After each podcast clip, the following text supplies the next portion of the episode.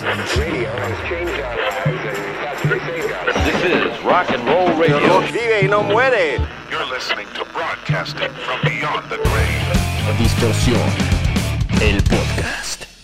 Bienvenidos a un episodio más de Distorsión, el podcast. Siempre les digo que estoy muy emocionado de estar de nueva cuenta con ustedes y no es mentira. La realidad es que todo lo que tenga que ver con distorsión me apasiona muchísimo. Entonces, claro que siempre estoy feliz de hacerlo. Pero el día de hoy estoy especialmente feliz porque, además de que ya tenía altas expectativas de esta semana, por, entre otras cosas, varios lanzamientos que vienen en camino para estos días, de los cuales hablaré después, hoy me desperté con la noticia de que Killing Queen me tuiteó. El líder y vocalista de Sleeping with Sirens me mencionó en Twitter compartiendo la, el link de el más reciente video que hice sobre su banda, específicamente es mi reacción al nuevo sencillo de Sleeping with Sirens, y dijo que le había hecho el día. Además de mi video, compartió otra video reacción y la verdad es que eso me hace sentir muy feliz por dos razones.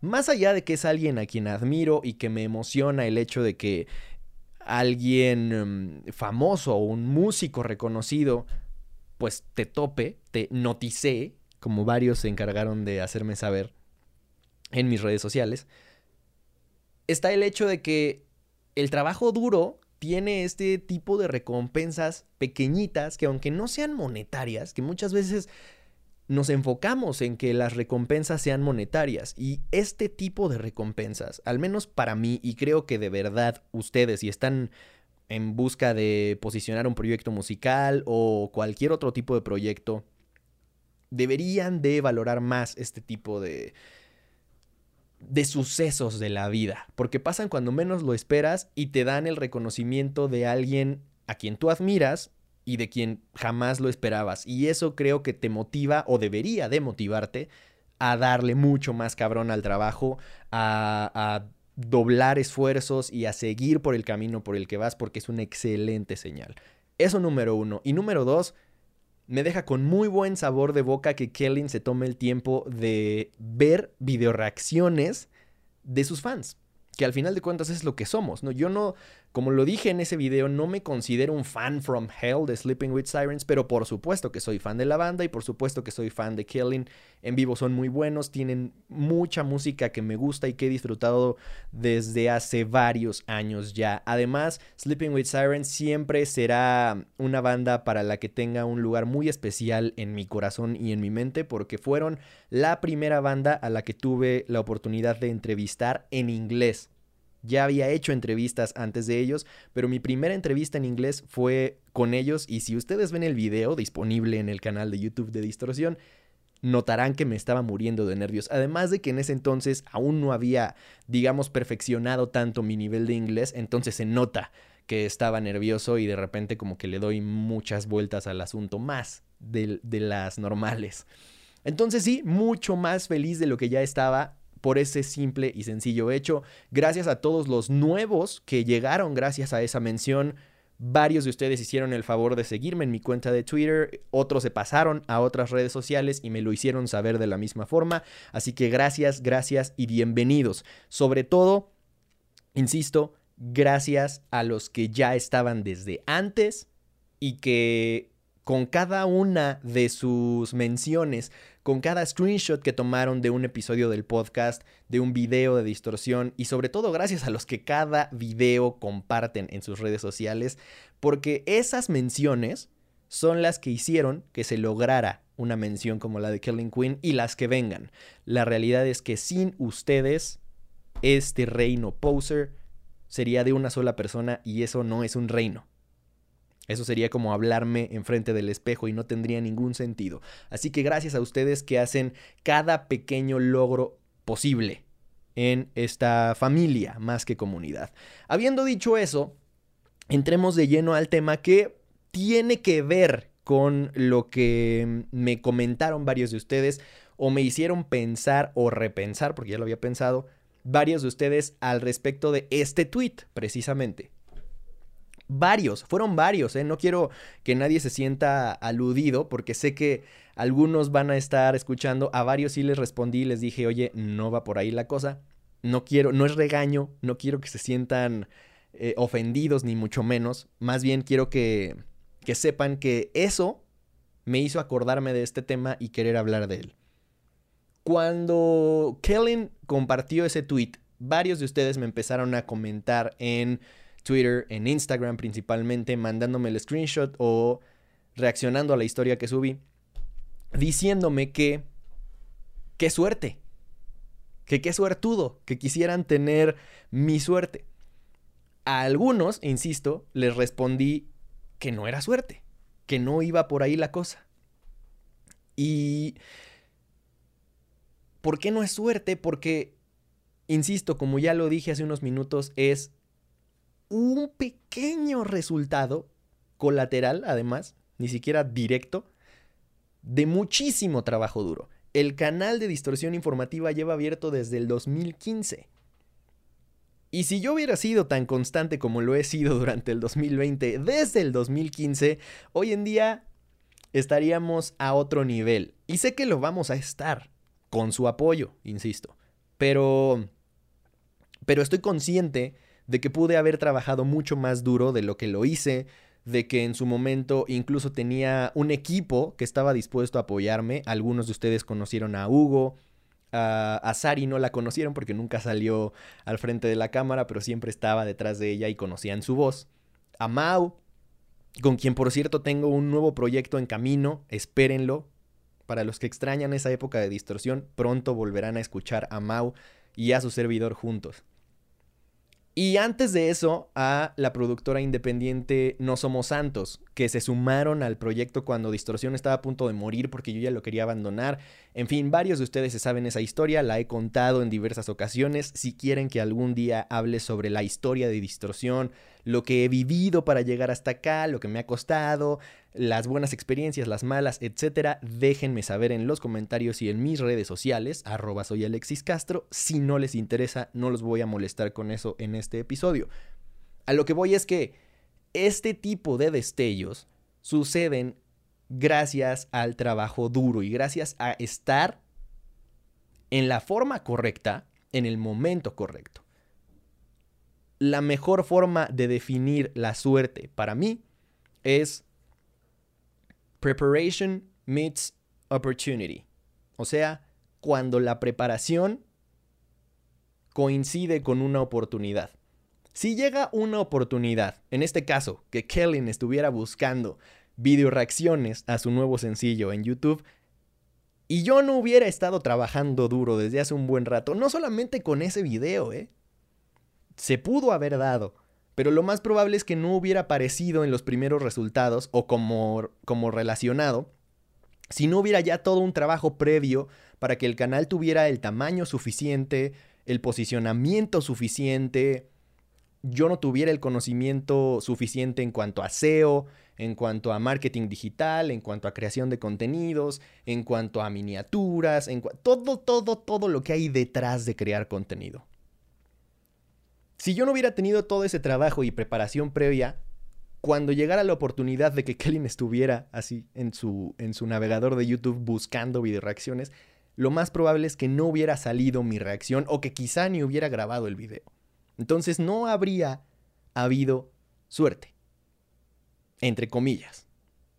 Por eso es que quiero hablar de este tema, porque, insisto, esto no pasó por suerte, pasó entre muchas otras cosas gracias a ustedes, porque son los que hacen que el trabajo duro valga la pena.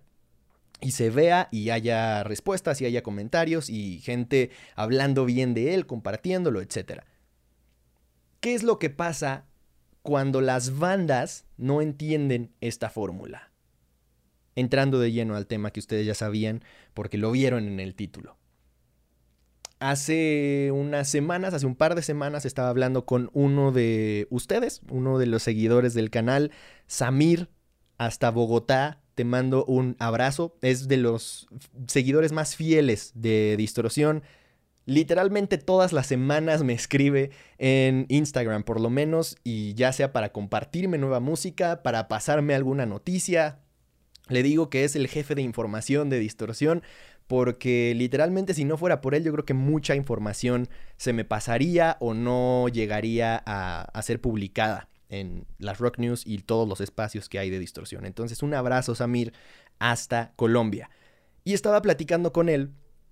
Para los que piensan que seguirme en redes sociales no sirve de nada y que no les contesto, pues sí, hay varios de ustedes con los que platico semana a semana, cada que me escriben o cada que me quieren compartir algo. Y con él salió el tema de que hay muchas bandas que no crecen o que no han crecido lo que ya deberían de ser hoy en día por culpa suya, literalmente. Eh, y, fue porque me compartió la noticia de que Crown the Empire sacó su nuevo disco acústico. Y yo le respondí que la verdad es que ya me daba mucha hueva hablar de ese tipo de cosas. Porque. No, no porque no crea que es una banda que vale la pena, porque es una banda buenísima, tienen todo el potencial del mundo desde que nacieron. Yo me acuerdo que me enamoré de Crown the Empire cuando sacaron su primer video y ni siquiera lo sacaron en su canal de YouTube. Lo sacaron en el canal de YouTube de Brian Stars.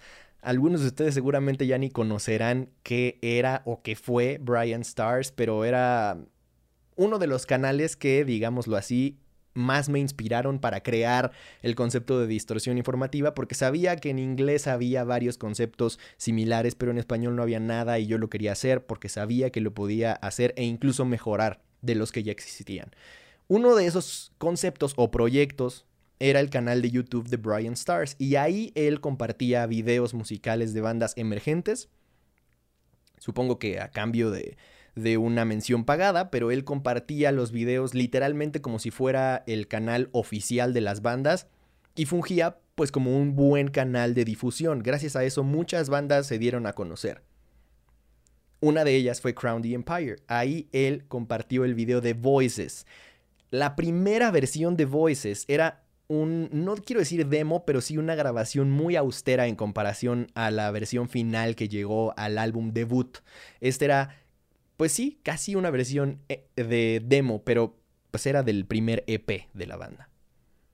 Cuando vi ese video me volaron la cabeza y dije, esta banda tiene todo el potencial del mundo, les voy a seguir la pista. Y así fue. Sacaron su primer disco y ya eran un madrazo. De hecho, regrabaron varias versiones de su EP debut, porque esas canciones tuvieron muchísima popularidad y, pues sentaron las bases de una de un gran pool de fans que hasta la fecha tienen. Muy fiel, además. Pero insisto, ¿por qué no han alcanzado el potencial que al menos yo creo que ya deberían tener?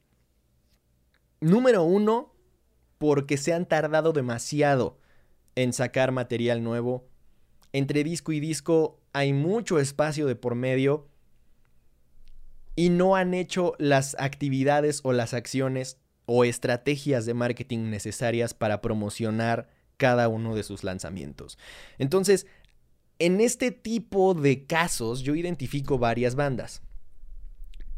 Uno es el de Crown the Empire, que si bien es cierto, sacaron un muy buen disco hace no tanto, pero hay otras bandas como Memphis Mayfire, Pierce the Veil, A Day to Remember, que ya tienen más tiempo sin sacar material discográfico, y estoy hablando de un disco.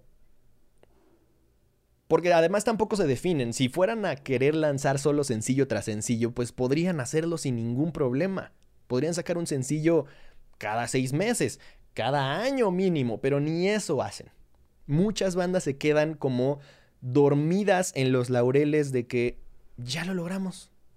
Ya tenemos una base de fans, ya hicimos una gira internacional, ya fuimos a Latinoamérica, a Europa, incluso algunas bandas hasta Asia han ido.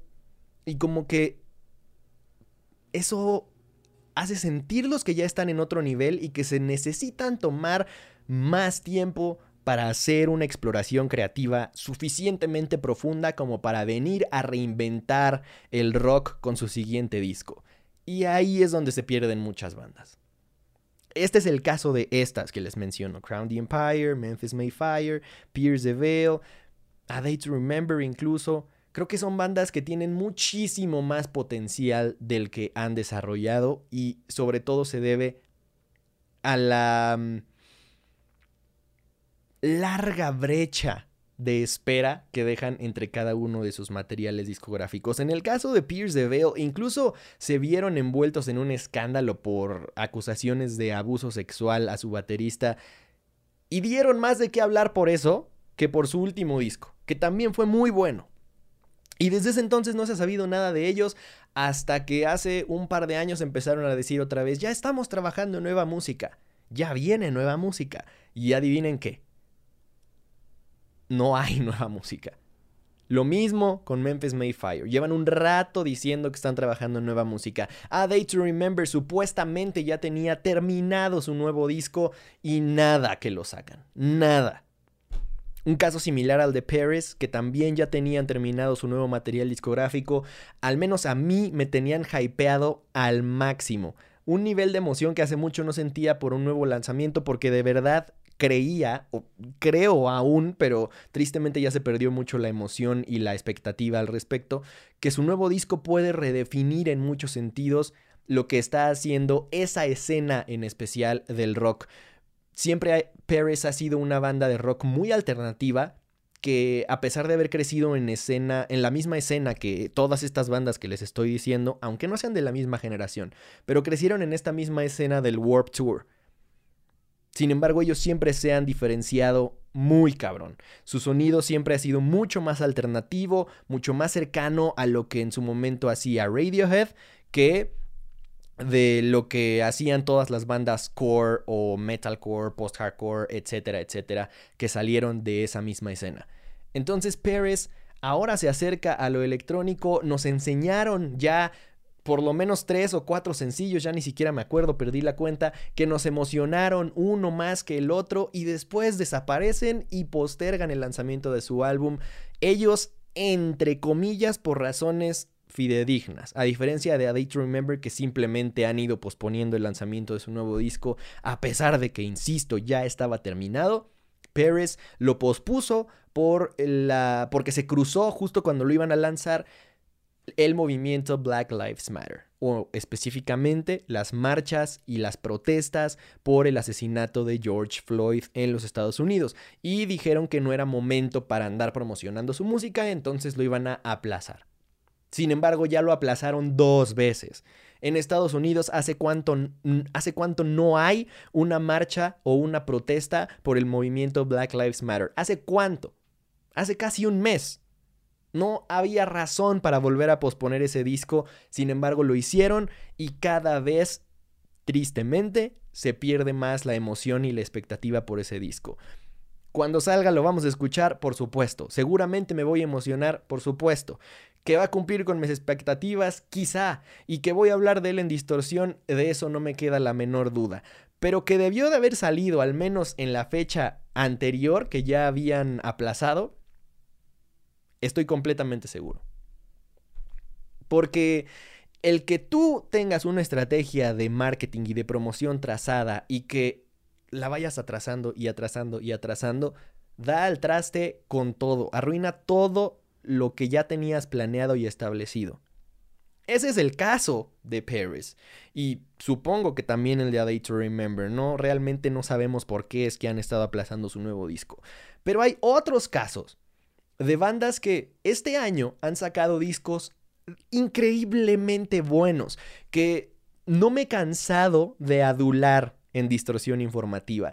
Tal es el caso del nuevo disco de Enter Shikari, el nuevo disco de The 1975, el nuevo disco de Palais Royal, el nuevo disco de The Used, entre otros. Seguramente se me olvidaron varios, pero los que son fans from Hell de Distorsión saben que a varios discos y a varios lanzamientos de este año les he dado 5 estrellas en Distorsión.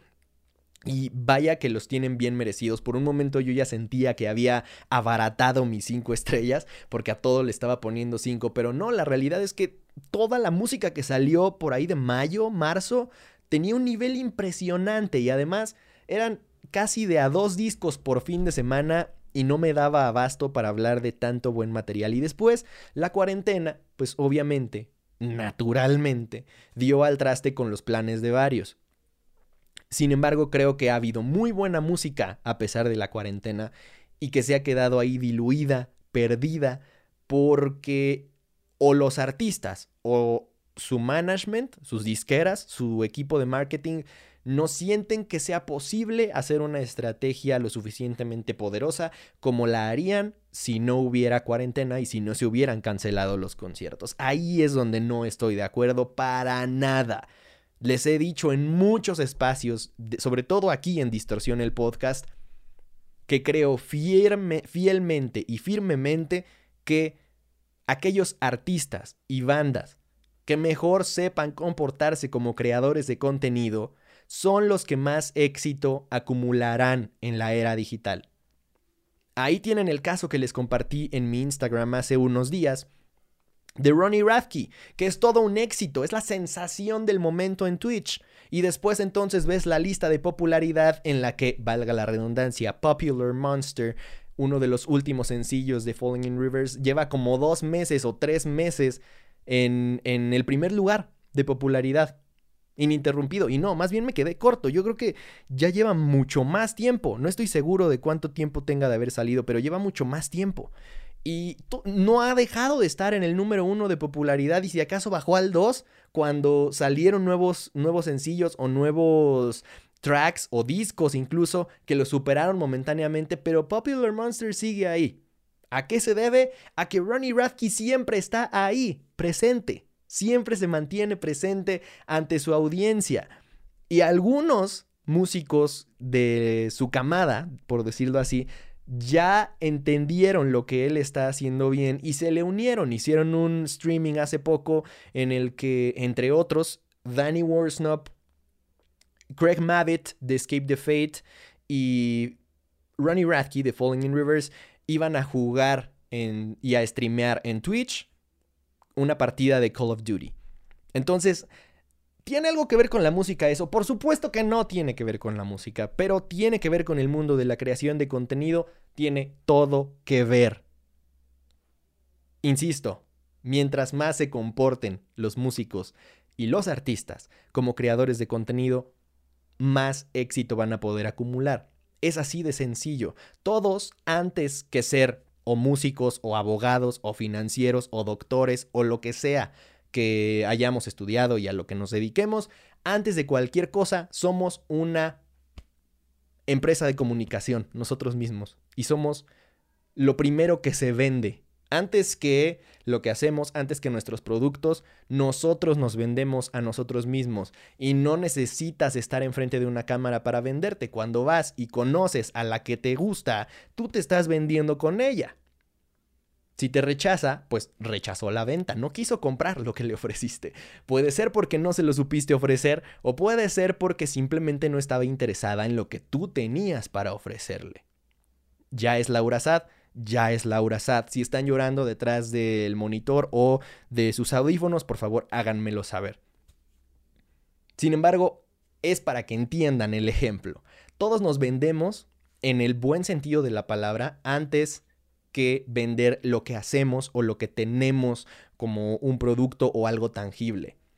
Si no sabemos desarrollar ciertas habilidades, jamás vamos a poder vender lo demás que traigamos. Y eso por supuesto que aplica para los músicos. Cuando un artista quiere vender su música, necesita saber venderse él primero. En otros tiempos, las cosas no funcionaban así, al menos no en el mundo del arte. Ha habido muchísimos artistas que son súper introvertidos que jamás en la vida habrían podido aspirar a hacer un streaming de Twitch en el que estuvieran jugando Call of Duty. Número uno, porque ni existía nada de eso en aquel entonces. Y número dos, porque no es parte de su personalidad. Sin embargo, hoy en día, incluso ser introvertido, incluso, no sé, tener ciertos padecimientos como ser autista, por ejemplo, puedes usarlo a tu favor al momento de venderte, porque generas empatía, porque generas cercanía con la audiencia y porque estás abriéndote de capa ante ellos, estás mostrándoles lo que eres, no lo que quieres ser, no lo que pretendes ser, ni lo que quieres llegar a ser como músico o como artista, sino lo que eres como persona. Y que no se les olvide que antes de ser fans o antes de ser rockstars, todos somos humanos. Entonces, ¿ya nos pusimos muy filosóficos? Sí, ya me puse muy filosófico. Pero es para que entiendan, insisto, a dónde voy con todo esto. Todas estas bandas que les menciono son muy alejados de sus fans. Hace muchísimo que no hacen nada lo suficientemente relevante como para que hoy en día, incluso si lanzan una versión acústica en un cover que subieron a YouTube, es noticia. De tan poco que hacen. Y tenemos otros casos, como les decía, como los de Palais Royale o de 1975, que sí hicieron una muy buena estrategia de marketing para preparar el terreno para sus lanzamientos, y después vinieron con lanzamientos brutalmente buenos, y sin embargo ahí queda.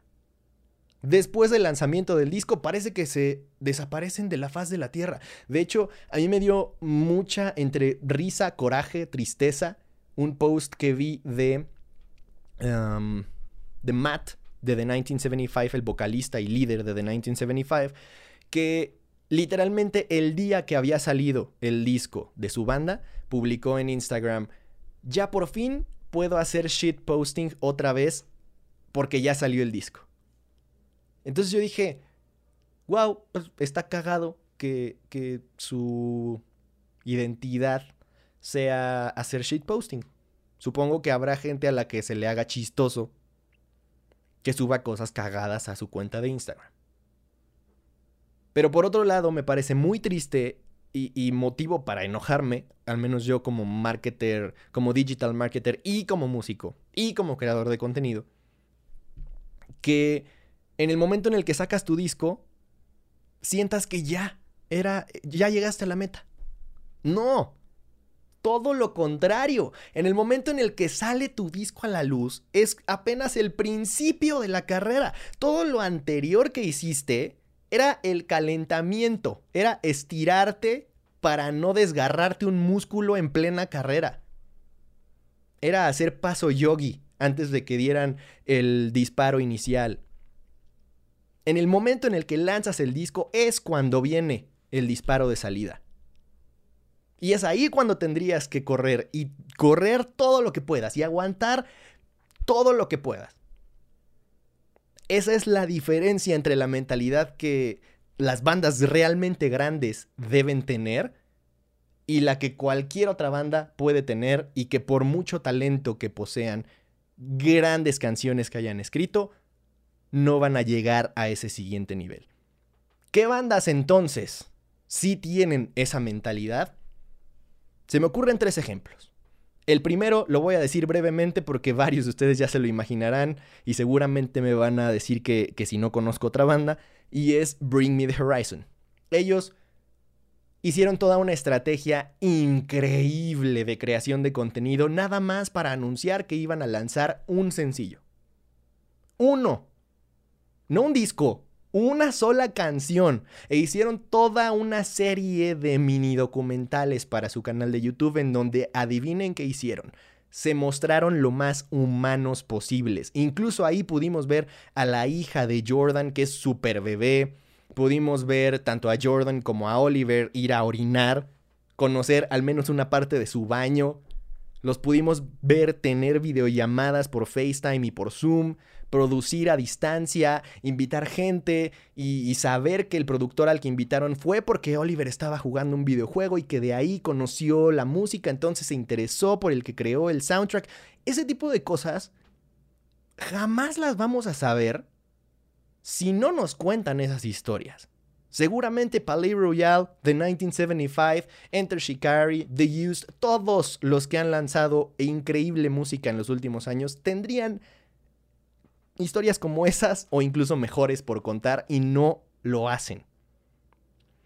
Porque sienten que lo único que tienen que hacer es preparar el terreno para lanzar su disco y entonces sí ya me toca ir a ir de gira, tocar y ya, porque eso es lo que un músico tiene que hacer y en el pasado así era. En el pasado los músicos solamente entraban al estudio, se tenían que dedicar por escribir las mejores canciones posibles, después ensayar para tocar lo mejor posible en vivo e ir de gira a la mayor cantidad posible de lugares en el mundo. Hoy en día la cosa ha cambiado para todas las profesiones, no solo para los músicos. pero sobre todo para los músicos, porque eso es lo que nos atañe en este espacio. Entonces ese es el primer ejemplo de una banda que sí tiene una excelente mentalidad y una excelente estrategia de marketing y de creación de contenidos. Y por eso están en donde están. Por eso Bring Me the Horizon le duela a quien le duela y le arda a quien le arda. Están por lo menos dos peldaños más arriba en cuanto al nivel que han logrado consagrar que todas las bandas que nacieron con ellos. Todas.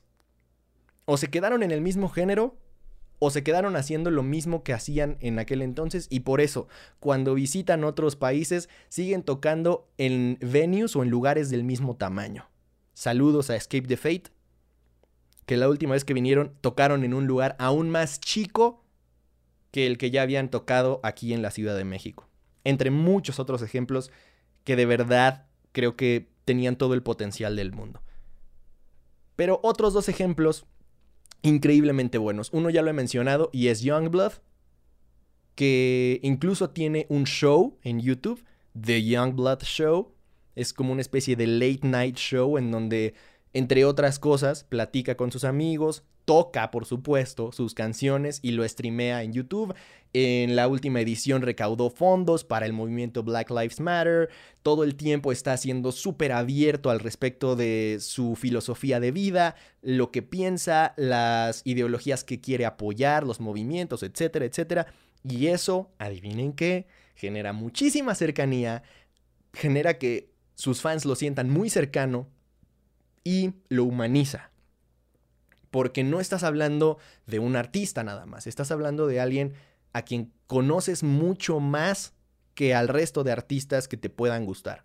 Incluso puede haber música que te guste más que la de Youngblood, pero los fans de Youngblood tienen una cercanía y una conexión mucho más entrañable con él que otras bases de fans que podrán ser mucho más grandes, podrá haber mucho mejor música, pero no, simplemente no existe esa conexión porque se rompe en el momento en el que los músicos quieren ser como dioses inalcanzables. Y tristemente eso le pasa a muchas bandas cuando llegan a cierto nivel de éxito. Y el segundo ejemplo, o el tercero mejor dicho, después de Bring Me the Horizon y de Youngblood, es una banda orgullosamente mexicana de Monterrey, Nuevo León, a quienes ya tuve el honor de entrevistar en Distorsión y es The Warning. Una banda que sobra decir que está poniendo en lo más alto el nombre de México y del rock actual en el mundo, ¿eh? Y que además tiene una estrategia puta. Yo creo que la mejor de todas. Porque hace un, hace un rato, hace unos días, platicaba con uno de mis mejores amigos que es músico de cepa, desde la cuna, desde los 5 años toca la batería y no sabe hacer otra cosa más que tocar la batería y toda su vida ha vivido de la música. Y entonces ahorita que está la cuarentena, tristemente no puede hacer lo que le permite generar ingresos, que es tocar, presentarse en vivo. Y él me decía, es que ¿cuál es la alternativa? ¿Qué es lo que tendría que estar haciendo? Ok, tengo que generar contenido, pero yo no voy a vivir de generar contenido. Y yo le dije, no, no, puede que no vivas de generar contenido. Igual y sí, nunca sabes. Igual y eres mejor creador de contenido que músico y no lo has descubierto. Pero no se trata de que vivas de eso. Se trata de que hagas una marca personal lo suficientemente poderosa para que cuando alguien piense en un baterista o alguien necesite un baterista, al primero al que le hablen sea a ti porque te han visto todos los días en redes sociales posteando cosas, subiendo covers de las canciones que te gustan, enseñando ciertos chops o ciertos feels en la batería para que otros bateristas te admiren y entonces tú te vuelves un referente. Eso es lo que tendría que pasar con todas las bandas. Y The Warning es el ejemplo perfecto de no confundir creador de contenido con hacerte el chistosito o con necesariamente hacer un videoblog o volverte youtuber o podcaster, ellas lo hacen increíble. Tienen una sección diaria en la que cada una de las integrantes de la banda, son tres hermanas, se apoderan de la cuenta de Instagram de la banda y tienen un día en el que comparten lo que se les da la gana. Hay veces en las que hacen sesiones de preguntas y respuestas, hay veces en las que cuentan qué libros están leyendo, hay veces en las que platican cuáles fueron las primeras canciones que se aprendieron, las más difíciles, las que la música que más les gusta hoy en día, etcétera, etcétera. Ese tipo de cuestiones son las que la gente quiere ver. Para escuchar tu música y para que les digas, escucha mi música, en teoría la música lo tendría que lograr sola. Pero para generar esta conexión, las personas y los fans necesitan ser literalmente tu familia, casi casi. Y para eso necesitas estar tan presente como si fueras de la familia. No como los papás de varios que se fueron por cigarros, sino de verdad presente. Entonces, espero que no se les haya hecho demasiado pesado el tema del día de hoy. Sé que me lo tomo muy personal y me pongo muy pasional cuando hablo de este tema, pero es que literalmente me apasiona hablar de este tema y creo que eso es lo que puede darle nueva vida, revitalizar, refrescar y rejuvenecer, entre otras cosas, al mundo del rock actual. Si más bandas se dieran cuenta de esto, otro gallo cantaría, más bandas grandes tendríamos y más propuestas dentro del mundo del rock habría como estandartes para comprobar que el rock sigue siendo exitoso comercialmente y que por supuesto que está lejos de morir. Pero como siempre, me muero por leer sus comentarios, por escuchar sus opiniones, así que búsquenme y escríbanme en mis redes sociales, arroba soy Alexis Castro, incluso en TikTok me encuentran. Ya tengo más seguidores en TikTok que en Twitter. Así que síganme, escríbanme, mándenme sus screenshots, menciones, compártanme qué es lo que más disfrutaron de este episodio o lo que más valor les trajo, ¿no? eso siempre será muy disfrutable para mí. Y por supuesto, si están viendo en YouTube, pues dejen sus comentarios acá abajo. Yo soy Alexis Castro, les recuerdo que nos vemos a lo largo de la semana en Distorsión y el próximo lunes en un nuevo episodio de Distorsión, el podcast. Muchas gracias por escuchar y por apoyar día a día. Vuelvo a lo mismo, esto no sería posible sin ustedes. Que el rock los acompañe.